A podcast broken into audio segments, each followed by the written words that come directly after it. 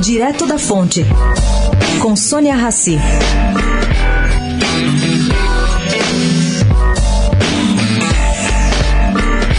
Para medir a desvalorização das moedas no mundo, um importante investidor sentou-se para fazer as contas e encontrou dados muito interessantes. Vamos lá. O peso mexicano é campeão.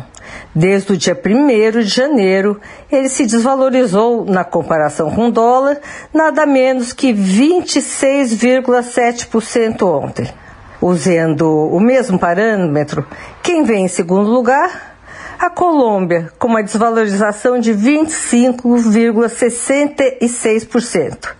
Em terceiro lugar está o Brasil, com 24,84%, seguido pelo Chile, que tem 13,53%, depois vem o Canadá com 10%, Turquia, Argentina com 9 e pouco por cento, e aí por diante.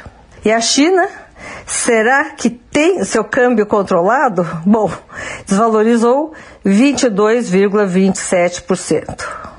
E a Libra se valorizou 10% e o ouro quase 4%. Esses números são interessantes de analisar para ver como Europa e Inglaterra ficaram mais frágeis em frente ao dólar. Sônia Raci, direto da fonte para a Rádio Eldorado.